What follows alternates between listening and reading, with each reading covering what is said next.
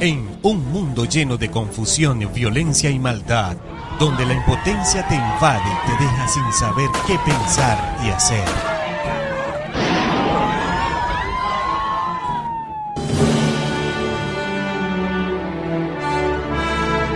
Hoy sí puedes tener luz en la oscuridad. Aún sí hay esperanza. Por eso te invitamos a escuchar la antorcha profética donde recibirás la única y verdadera profecía ante este tiempo final. Entérate de lo que realmente debes hacer para salir victorioso sobre Babilonia, la bestia, su imagen y su marca. La antorcha profética. Porque en este tiempo de oscuridad somos bendecidos al poseer la palabra profética más segura, la antorcha que alumbra el lugar oscuro hasta que el día esclarezca y el lucero de la mañana salga en nuestros corazones. La antorcha profética, conducido por Ana Rojas y John García. Hola, hola, feliz tarde mis queridos amigos y hermanos bendecidos. Dios les bendiga en esta tarde, en este día, en este miércoles 29 de agosto del 2018. Y aquí estamos para compartir con ustedes un estudio más y un tema más de nuestro grupo, la Antorcha Profética, en YouTube, de nuestro grupo de Facebook, eh, Ministerio Cuarto Ángel Barcelona, y de nuestros canales en Instagram y en otros lugares y especialmente en WhatsApp, nuestro eh, grupo de estudio, Bendecidos por el Estudio, Ministerio Cuarto Ángel, eh, Ministerio Cuarto Ángel España, Remanentes Adventistas España y muchos otros grupos en los cuales compartimos pues estos estudios proféticos. El tema de hoy, el día de hoy estaremos con el siguiente tema de nuestra serie que hemos comenzado, que se ha titulado Nuestros hitos proféticos. Y eso, eh, como, como, lo dice el nombre, tiene por objetivo estudiar todo lo que son nuestros hitos proféticos de la verdad presente, nuestros hitos heredados del pueblo, de nuestros padres espirituales, de aquellos hombres de Dios, eh, y que por supuesto corroboramos, corroboramos ciertamente con la palabra, con la Biblia y solamente la Biblia, y es para corroborar pues nuestra herencia profética. Hoy estaremos estudiando en este hito profético vamos a estar estudiando la línea profética del capítulo de Daniel 2, Daniel capítulo 2, y lo hemos titulado La Unión Europea en la Profecía. Repito, la Unión Europea en la Profecía Bíblica. Así que mis queridos hermanos, no se aparten, atentos, busquen eh, su papel, su lápiz, dispongan el momento de estudio, busquen su lugar donde van a estar en paz y tranquilidad y con un espíritu de oración, únanse a escuchar este tema que será de bendición para todos ustedes.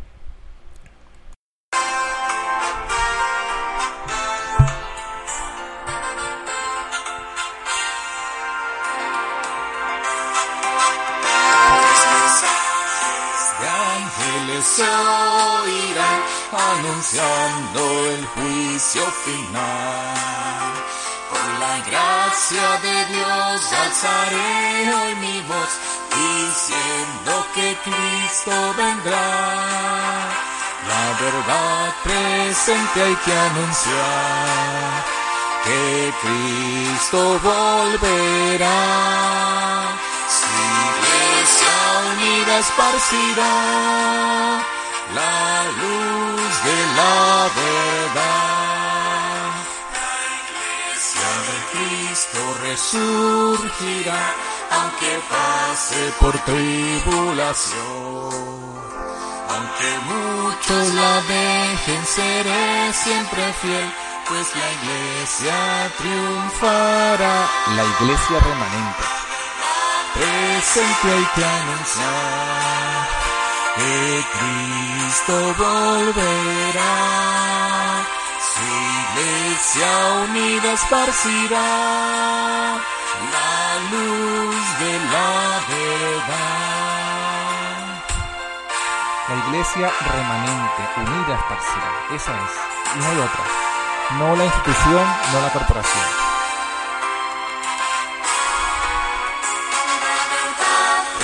Presente será una luz en la oscuridad.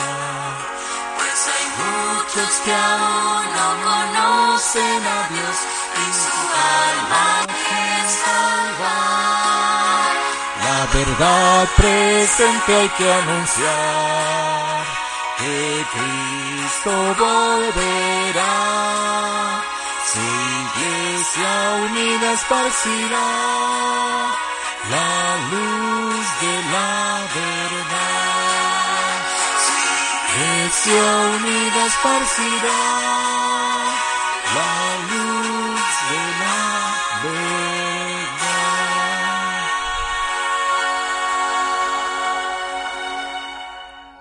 Amén, mis queridos hermanos, la verdad presente hay que anunciar que Cristo volverá. La iglesia remanente, unida, esparcirá la luz de la verdad, la luz de la verdad presente. Y la verdad presente es el mensaje de los tres ángeles, es el mensaje de los tres ángeles original que predicaron nuestros pioneros, que Dios reveló a través del espíritu de profecía y que hemos estado estudiando para restaurar la verdad presente. Esa es nuestra labor, hermano y hermana. Así que si escuchas esto y es tu deseo unirte con nosotros, no esperes más y únete a los que estamos predicando la verdad presente original, pura y sin adulteración. Vamos a orar. Querido Padre que moras en el alto cielo, en esta hora te damos gracias por la oportunidad que nos has dado de compartir tu palabra por estos medios electrónicos. Suplicamos tu inspiración para que al compartir la palabra seamos de bendición. No tomes en cuenta, Señor, las debilidades y pecados de este tu siervo, sino úsanos como instrumentos para compartir tu palabra, para que muchas almas sean alertadas, despertadas y podamos, Señor, como iglesia remanente, levantar la voz, unirnos por la verdad y salir adelante en defensa de tu verdad presente, en predicación de esta verdad pura y sin adulteración, y muchas almas de verdad sean salvadas, conozcan a tu Hijo Jesucristo, conozcan a ti a través de, de su gloria y puedan tener una victoria clara, completa y contundente sobre el pecado. Te lo pedimos en el nombre de Jesús. Amén, Señor. Entonces, mis queridos hermanos, aquí estamos una vez más para compartir con todos ustedes la palabra del Señor y específicamente este tema tan importante como hemos mencionado, la Unión Europea en la profecía. Y está basado en, el, en la profecía, en la línea profética del capítulo 2 del libro de Daniel. Un libro pues importantísimo, un libro maravilloso, la primera línea profética de nuestros hitos proféticos. Y por supuesto, en este libro que tuvo este joven hebreo cuando estaba ya en Babilonia, después que, pasó aquella prueba, en la tuvo una visión, tuvo una segunda prueba en la cual Dios le reveló eh, el sueño del rey y Dios le reveló un mensaje que Dios quería que Nabucodonosor conociera. Nabucodonosor estaba preocupado por los, por los eventos futuros, por lo que pasaría con su reino, con su poder, con toda su gloria. Y Dios le da una revelación, pero un sueño, pero Nabucodonosor no lo recuerda. Es cuando llaman pues a los sabios, los sabios no pueden, y en medio de ellos sale este joven del pueblo de Dios que tampoco sabía en el momento, pero tenía la fe de que si oraba y con sus amigos, con sus hermanos, Dios le revelaría esta profecía y así fue. En medio de esa profecía, ¿qué es lo que ve eh, Nabucodonosor? Allí en el libro de Daniel, capítulo 2, vamos a encontrar entonces esta famosa visión y vamos a ir a estudiar específicamente a partir eh, del versículo, vamos a ir a partir del versículo, ya les voy a decir, eh, donde comienza pues Daniel a hablar de esta profecía, a partir del versículo 31. Después de toda la introducción que da Daniel, a partir del versículo 31, Daniel dice, tú, oh rey, veías, y aquí una grande imagen. Esta imagen, que era muy grande, cuya gloria era muy sublime, estaba en pie delante de ti, y su aspecto era terrible. Su aspecto era terrible, le dice este Daniel a Nabucodonosor. La cabeza de esta imagen era de fino oro, sus pechos y sus brazos de plata, sus vientre y sus muslos de metal o de bronce, dicen otras versiones, sus piernas de hierro, sus pies en parte de hierro y eh, en parte de barro cocido. Estaba mirando hasta que una piedra fue cortada, no con mano, la cual hirió la imagen en sus pies de hierro, de barro cocido, y los desmenuzó. Entonces también fue desmenuzado el hierro, el barro cocido, el metal, la plata y el oro, y se tornaron como el tamo de las eras del verano, y levantólos del viento y nunca más les halló lugar. Mas la piedra que hirió la imagen fue hecha un gran monte que hinchó toda la tierra. Este es el sueño, la declaración de él, diremos también, en presencia del rey. Y vemos entonces aquí eh, la parte interesante de eh, de la interpretación que vamos a continuación a ver.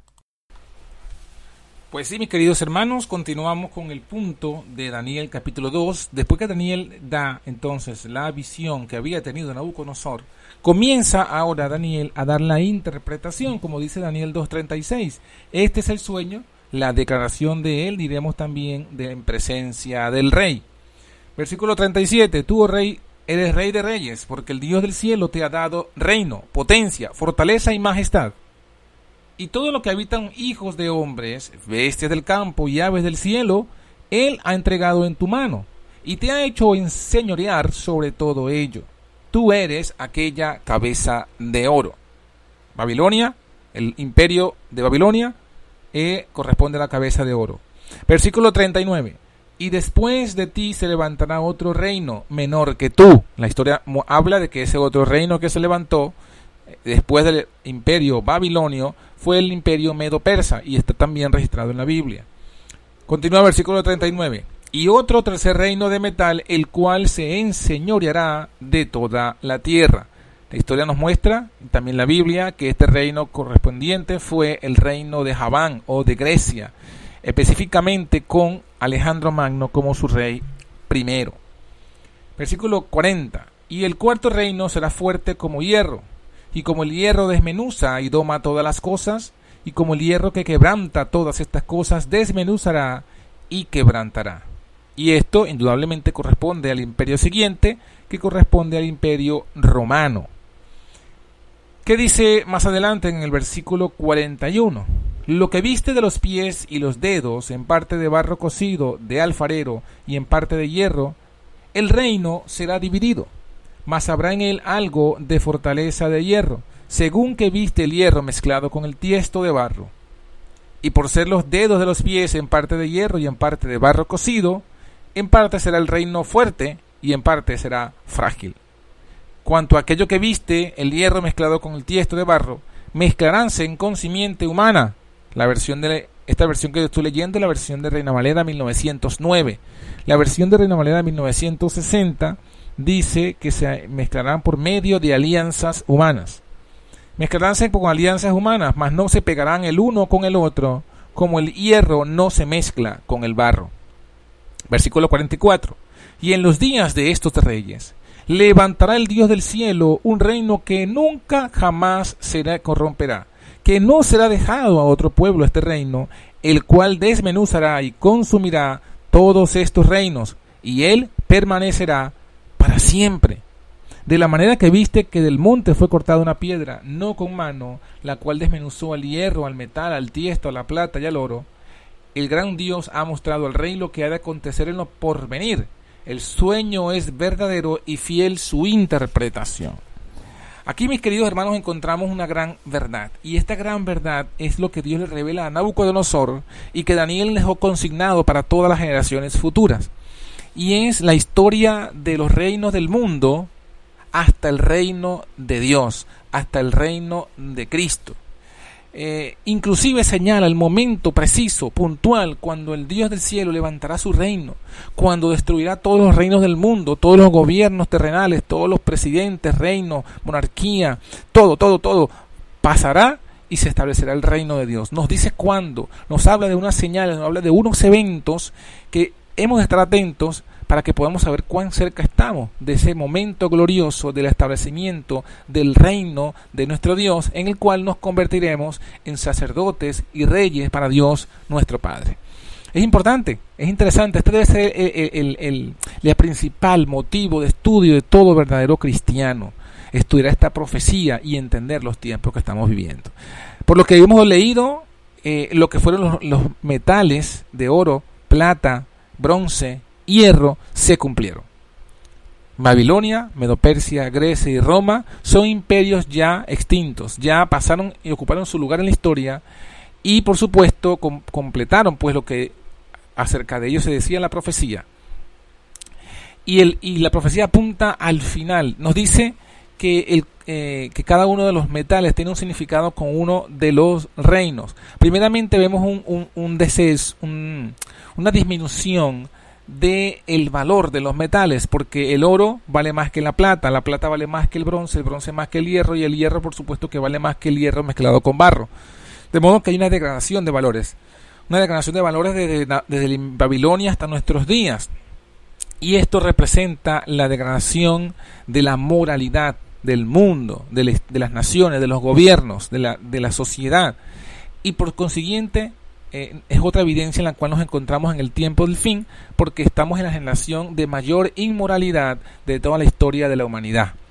Estamos en, exceptuando, por supuesto, los, eh, eh, momentos de, de, la generación en los días de Noé, cuando vino el diluvio, y la condición moral del pueblo de Sodoma y Gomorra cuando llovió del cielo fuego y azufre. Exceptuando esos dos momentos puntuales, esta generación del mundo es la más inmoral que ha habido en todas las etapas de la historia del mundo. De hecho, las dos etapas mencionadas son simbolizadas como al punto hacia el cual nos dirigimos en la historia del mundo y no es para nadie un secreto que los pecados de Sodoma son los que hoy día se establecen como ley.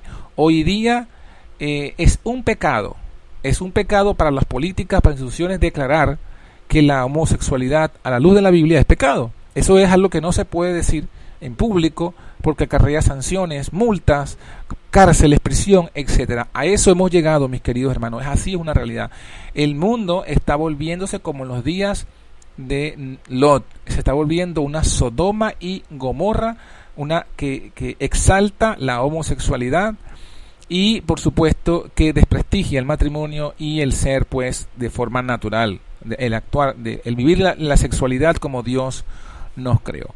Por otro lado, también el mundo está como en los días de Noé en cuanto a la violencia, en cuanto a la incredulidad, el ateísmo, la adoración a la naturaleza, el secularismo, que también es parte integral de lo que es la sociedad llamada moderna, se presenta. Pero pues bien, el punto en cuestión de esta profecía es que nos apunta al tiempo final. Nos dice que después que han pasado estos cuatro imperios, vendría una etapa en la cual eh, el cuarto imperio, el cuarto reino, eh, subsistiría pero no monolíticamente, no de una forma fusionada como lo fue el Imperio Romano, sino de una forma fraccionada, de una forma dividida, porque se ve que es hierro mezclado con barro y que es el barro el que intenta mantener las partes de hierro unificadas. Esto representa indudablemente todo lo que es la etapa de los pies, representa desde el momento en que se dividió Roma, el Imperio Romano, después de su caída, hasta justamente hasta el día final, hasta el día cuando el Señor establezca su reino aquí en la tierra. Sin embargo, eh, bueno, esto ocurre ya, vamos a, colocarle fechas, ¿no?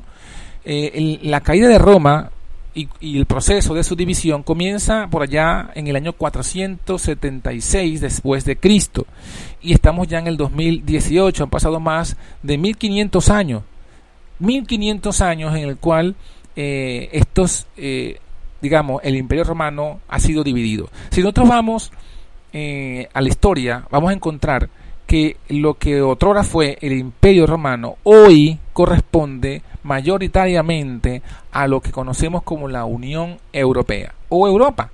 Por eso es que decimos, el título del tema se, se, era la Unión Europea en la profecía, porque esta, esta este capítulo de Daniel habla de esta región, habla de Europa, habla de lo que fue otro el imperio romano y su lugar en la profecía final.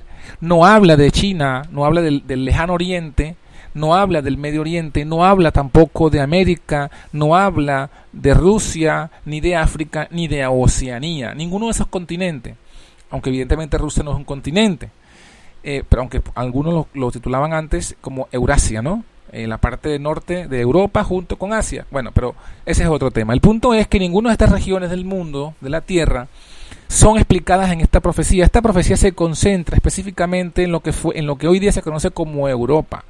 como lo que antes fue el Imperio Romano, porque justamente las piernas de hierro representan a Roma. Pero luego vemos que la última etapa, antes del, establecimiento del reino de Dios en la tierra, corresponde a eh, ese, ese hierro dividido y mezclado con el barro. Es decir, es la misma Roma, el Imperio Romano, pero ahora dividido. Y como decíamos, desde el 476 hasta nuestros días, Europa, eh, o lo que fue el Imperio Romano, ha estado dividido. Sin embargo, la profecía no apunta a tanto a todas las etapas de la división, a todos los años de historia de esa división, sino a un punto particular en el cual dice la profecía bíblica en los días de estos reyes, el Dios del cielo se levantará su reino. ¿Y en los días de cuáles reyes? Bueno, antes ha mencionado eh, que este eh, reino, eh, este, esta parte también se le atribuye como un reino. El versículo 41 leo de nuevo, dice, lo que viste de los pies y de los dedos, en parte de barro cocido de alfarero y en parte de, hierro, el reino será dividido. Esa frase es interesante porque nos habla de otro reino. Pero, o mejor dicho, el reino, el reino de hierro ahora estará dividido pero sigue siendo eh, concebido en la profecía como el reino, no como los reinos, sino como el reino en singular, el reino pero dividido. Y es interesante porque este punto clave que vamos a leer en estos versículos, en los versículos eh, 41, 42, 43 y 44, eh, es lo que va a ser el centro del estudio de estos minutos que nos restan, para entender eh, cómo la Unión Europea está en la profecía señalada como aquella que vendría a ser el momento, o sea, que vendría a ser eh, ese, reino dividido que, estaría presente, activo, cuando Jesucristo viniera a establecer su reino. Y eso es lo que vamos a ver en la siguiente parte. Continuando entonces con el Daniel capítulo 2, versículo 41, vemos entonces que leíamos en la palabra del Señor que eh, la revelación que se le da a Daniel es que este reino de hierro se dividiría, pero sería el reino, se seguiría considerando desde la perspectiva singular un reino dividido, pero dice la Biblia en el versículo 41 al final, Así como viste, dice, habrá en él algo de la fortaleza del hierro, de modo que viste el hierro mezclado con el barro. Eh, aquí vemos entonces, mis queridos hermanos, que el reino dividido, el reino dividido, es un reino que estaría mezclado con el barro. Y la palabra mezclado eh, nos da la idea de que ese hierro que se fraccionó, que se volvió en, diversas partes, que se volvió realmente en 10 partes, porque son 10 dedos, se intentaría pegar por medio del barro. El barro vendría a ser lo que, intentaría pegar estos pedazos de hierro para que siguiesen conservando la calidad de ser el reino.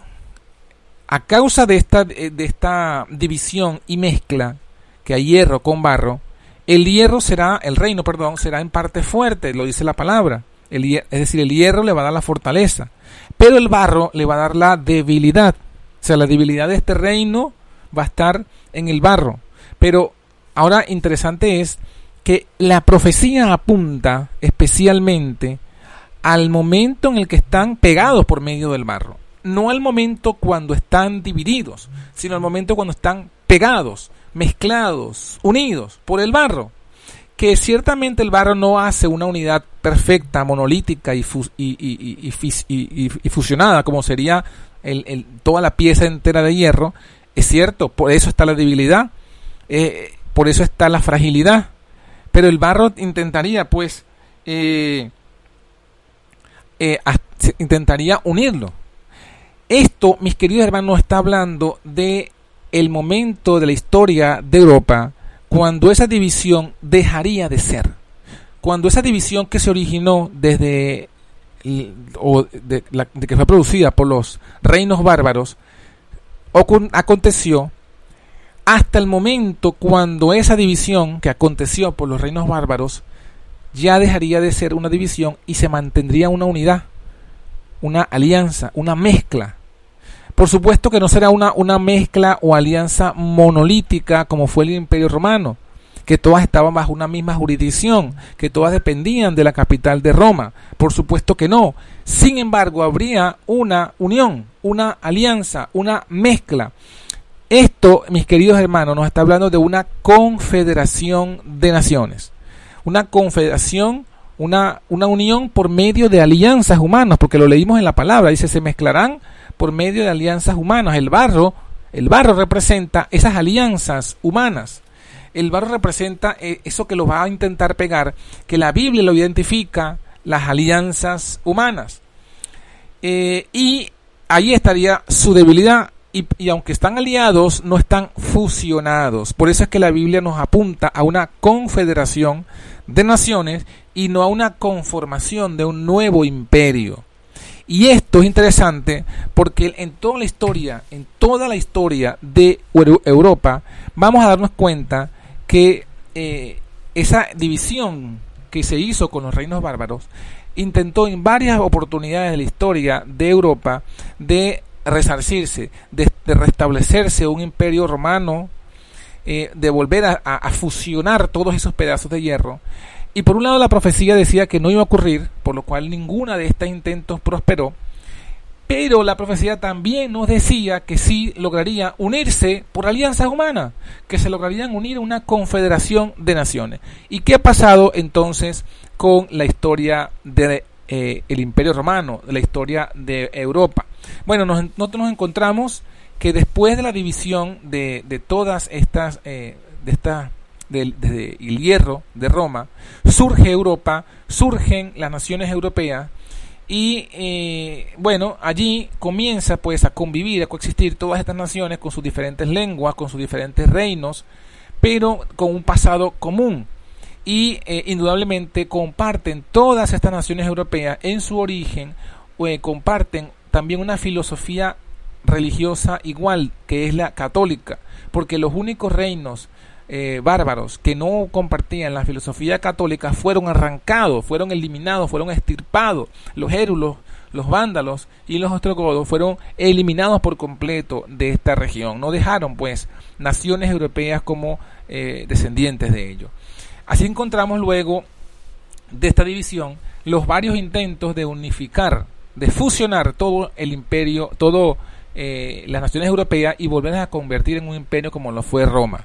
Tenemos el primer intento con Carlomagno, rey de Francia, en los años 768 al 814. Y evidentemente eh, ellos quisieron resucitar el antiguo imperio romano, pero indudablemente no era romano, sino germánico. La ciudad, la capital estaba en, en una nación alemana, no en Roma, y no abarcaba, este imperio de Carlomagno no abarcaba toda la región eh, geográfica que otrora fue el imperio romano.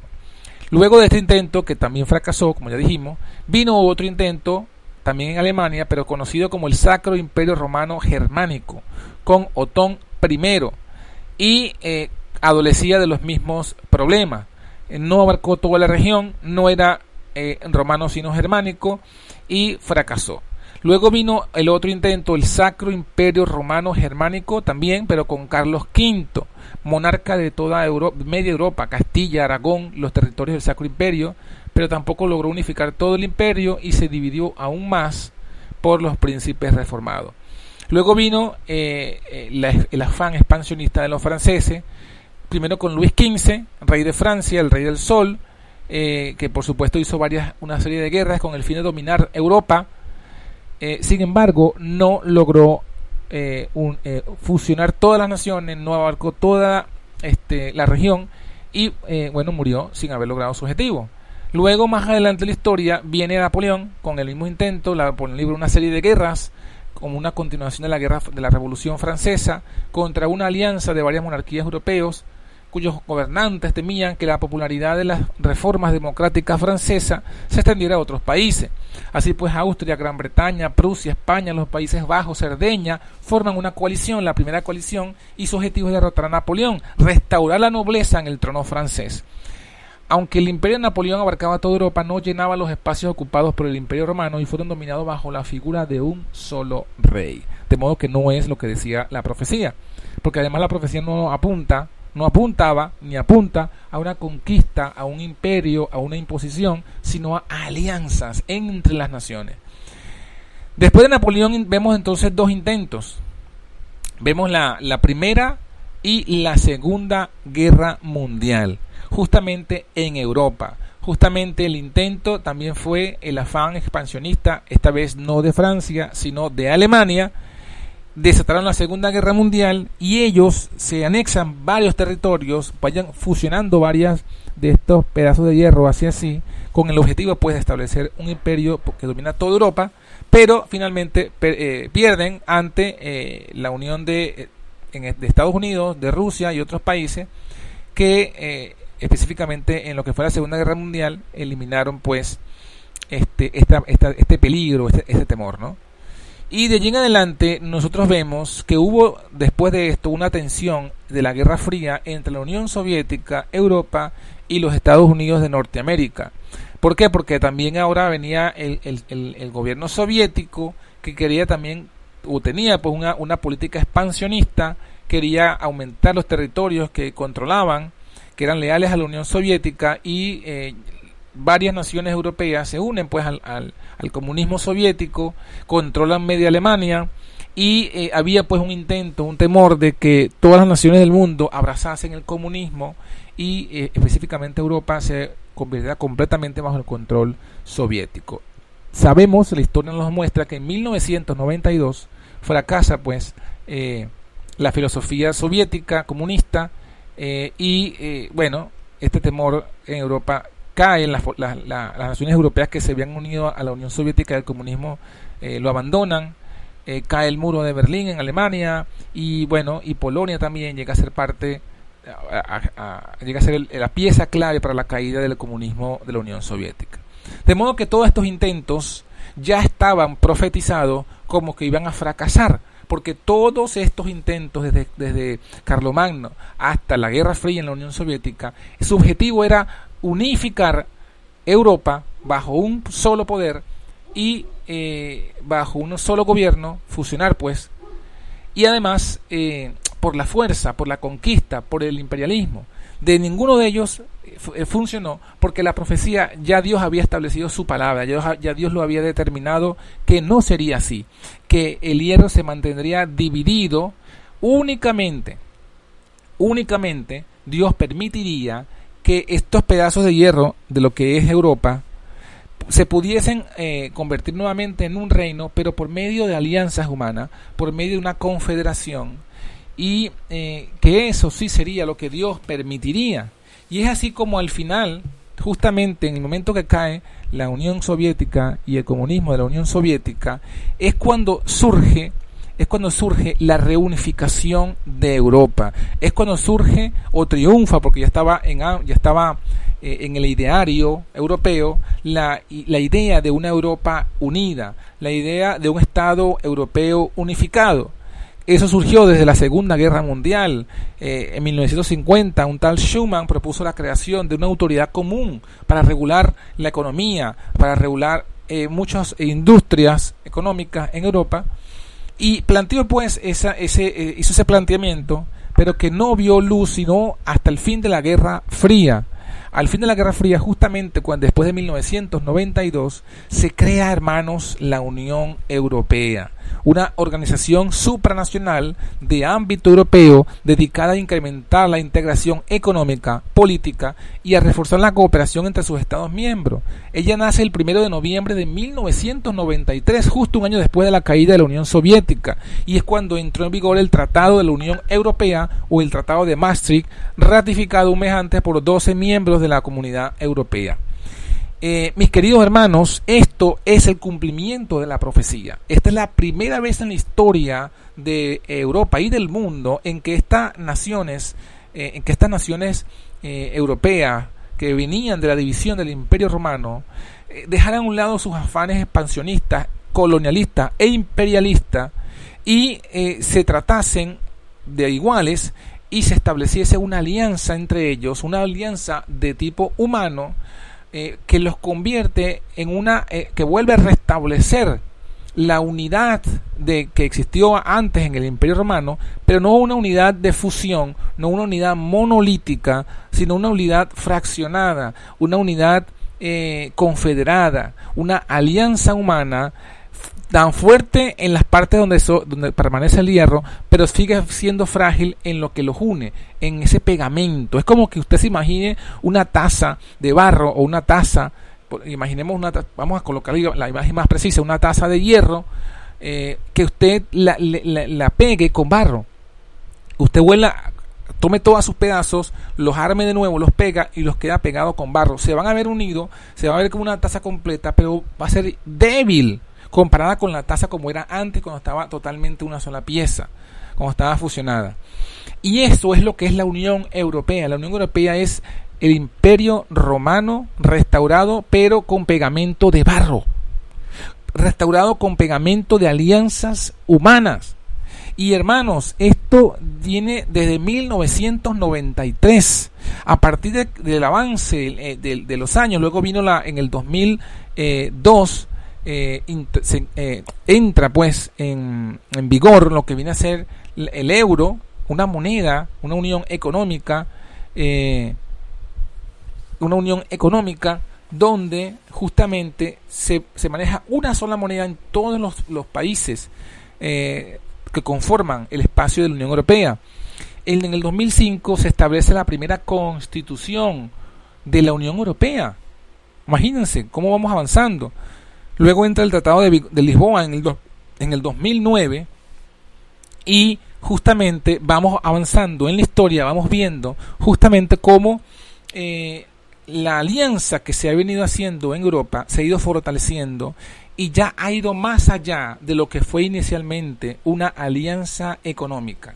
Ahora también es una alianza eh, política, constitucional, legal y una alianza eh, de, tipo de, de, una civilización, porque está restaurando, están, están apuntando hacia, hacia muchas cosas, mis queridos hermanos. Lo que estamos viendo, lo que estamos viviendo, lo que estamos experimentando aquí en Europa, no es más que la resurrección del antiguo imperio romano, pero bajo una confederación.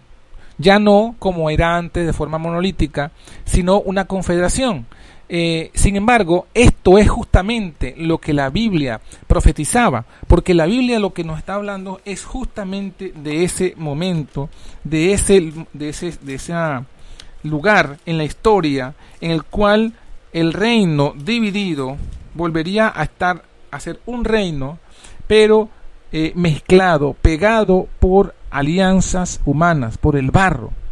Un reino eh, por eso es que ahora la Unión Europea se cumple en los versículos que dice 42. Este es, la Unión Europea es un reino dividido, la Unión Europea es un reino que está mezclado con barro, con alianzas humanas. La Unión Europea es un reino que está en parte fuerte y en parte débil. Y la Unión Europea es un reino que está mezclado, unido con alianza humana, pero que no está pegado el uno con el otro. Siguen habiendo sus fronteras. Sin embargo, usted puede, eh, si tiene el papel europeo, viajar por toda la nación, desde, desde Portugal, desde un extremo de la Unión Europea hasta Italia, eh, pasar por todas las fronteras donde prácticamente no hay, no hay este, una frontera, no hay una, un impedimento a alguien que posea el pase por, por, algún estado de Europa ir de un estado a otro. No hay, no hay ningún impedimento. Si usted tiene una ciudad, si usted nació en España, usted puede andar libremente por cualquier, por cualquier parte de la Unión Europea, del espacio europeo, vivir en cualquier lugar sin eh, mayores requerimientos y, se ha ampliado pues lo que ha sido toda la frontera, además del poderío del, euro, que desde el momento en que entró en vigor el euro, nunca, nunca, nunca el euro ha estado por debajo del dólar. El euro siempre ha estado por encima del dólar. El euro siempre vale más que el dólar. Y no ha habido nunca un momento en el cual el dólar se haya colocado por encima del euro. Así que eh, esta unión lo que ha hecho es fortalecer la economía de sus Estados miembros, fortalecer su poder político y fortalecer su poder inclusive militar, porque ahora también hay este digamos unas milicias, un, un, ejército de la Unión Europea. Ahora bien, ¿qué dice eh, la profecía? la Biblia. Dice el versículo 44, después que entendemos este, estos versículos anteriores, los versículos 41 al 43, entonces cuando el versículo 44 cobra gran poder y gran valor, porque dice la profecía, en los días de estos reyes levantará el Dios del cielo un reino que nunca jamás se corromperá. En los días de estos reyes, ¿en cuáles reyes? ¿En los días de qué reyes? Ya lo ha, dicho antes, en los días de los reyes unidos, en los días de los reyes confederados, en los días en que los reyes de Europa se confederen, se unan por alianzas humanas. En los días en que, en que Europa se una por alianzas humanas, el Dios del cielo levantará un reino que no será jamás destruido. En otras palabras, en estos días, en esta generación, ¿en cuál generación? En la generación de la Unión Europea, la generación que vio nacer la Unión Europea, en esta generación es cuando finalmente el Hijo del Hombre ha de venir a establecer su reino. Hermano, esto es lo que está diciendo la palabra. Usted puede buscarlo, leerlo, meditarlo, vea, busque las versiones, analícelo, órelo, pero esto es lo que dice la palabra. La palabra nos está diciendo, nos está colocando, no un día, no una hora, no un mes, no un año, pero sí una generación, una época, una etapa de la historia en la cual Dios va a establecer su reino, que no era en la etapa de, Nabucodonosor, que tampoco era en la etapa de, de Medopersia, eh, tampoco fue en la etapa de Grecia, ni tampoco sería en la etapa del Imperio Romano. Por eso cuando los discípulos estaban atentos y esperando que Israel se le restaurase el reino en sus días, cuando le preguntaron a Jesús, Jesús le dijo, no les toca a ustedes conocer los tiempos en las sazones que el Padre puso en su sola potestad, porque ese tiempo no vendía. Tampoco vendría luego, en la Edad Media tampoco era el tiempo, en, todo lo que fue la Edad Media, en todo lo que fue eh, la, época contemporánea, en todo lo que fue eh, todas esas etapas de la Primera y de la Segunda Guerra Mundial, inclusive de la Guerra Fría, no era el tiempo, porque el tiempo era en los días de los reyes europeos confederados. Era en esos días, no era en, la día, en los días en los reyes conquistados o en los reyes eh, eh, en, guerra, en revolución. No, era en los días en que estos reyes de Europa divididos se confederarían, se unirían por alianzas humanas. En esa generación es cuando el Dios del cielo levantaría su reino. Y nosotros, mis queridos hermanos, nos encontramos en esa generación. Desde 1993 hasta el presente han pasado, ¿qué? En el 93 eh, han pasado 20, 25 años. Han pasado 25 años desde que se estableció la Unión Europea. 25 años, sí, sí, 1993 más 10, 2003 más 10, 2013, 25 años, mis queridos hermanos, 25 años de los días de estos reyes.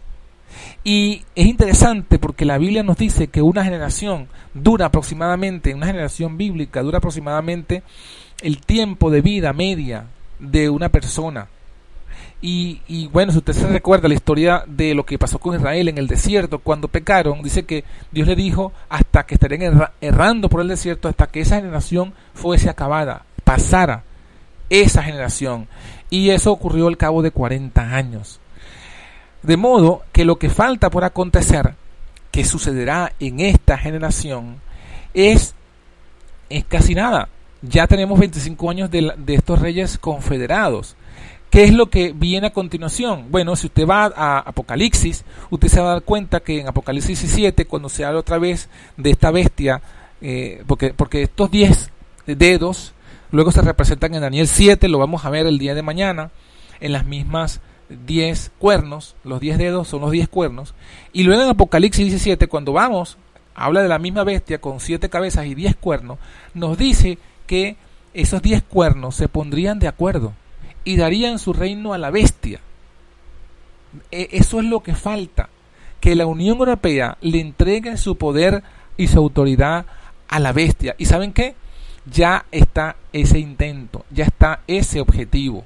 Dice justamente en el 2004, miren cuán vieja esta noticia, en el 2004 el Vaticano se lamentaba, el Vaticano se lamentaba que eh, la constitución de la Unión Europea ignorase sus raíces cristianas. Y el Vaticano propuso en el 2011 un, crear un gobierno mundial para afrontar la crisis económica. El, Vaticano lo tiene bien claro. Ellos saben que ellos tienen que recuperar su poder perdido aquí en Europa, tienen que restaurar, tienen que sanar su herida mortal, porque eh, ellos más que ningún otro, son ese barro, son ese barro que va a terminar de unificar, unificar eh, la Unión Europea. Ya está la unión política, la unión económica, falta, falta unificar eh, eh, la unión religiosa, falta la unión espiritual y religiosa de Europa para que finalmente se cumpla esta profecía de Apocalipsis 7, que le entregue su poder a la bestia y la bestia imponga nuevamente, eh, por un corto tiempo, eh, restablezca todo lo que pasó en la Edad Media. Pero nosotros ya estamos, ya ha pasado 25 años de esta generación, de estos tiempos, en los, de estos días de estos reyes. Así que mi querido hermano y mi querida hermana, esta línea profética está cumpliéndose se ha cumplido casi que todo. Falta lo último, lo último. ¿Y qué es lo último que falta? Que estos reyes se vayan en contra de Cristo y Cristo venga a establecer su reino, como aquella piedra que golpee en los pies. La piedra va a golpear en los pies y los pies representan el reino dividido. El reino, pero dividido. Una confederación de reinos, de naciones y, y la piedra va a golpear es a la Unión Europea. La piedra va a golpear próximamente y vendrá y establecerá su reino. Así que, hermano, hermano y hermana, Jesucristo viene pronto, muy pronto, Maranata, y es necesario que nosotros volvamos a la verdad, volvamos a la predicación del mensaje y volvamos a restaurar, a, seguir adelante, mis queridos hermanos. Vamos a cantar. ángeles oirán anunciando el juicio final. Con la gracia de Dios alzaré hoy mi voz diciendo que Cristo vendrá. Maranata, vendrá pronto. Presente hay que anunciar que Cristo volverá, su iglesia unida esparcirá la luz de la verdad. Así es, mis queridos hermanos, hemos de esparcir la luz de la verdad. Padre que moras en el alto cielo, en esta hora te pedimos, te rogamos y te suplicamos que ilumine nuestras mentes y nuestros corazones con esta verdad. Que nos demos cuenta, Padre, que estas cosas son así, si son así.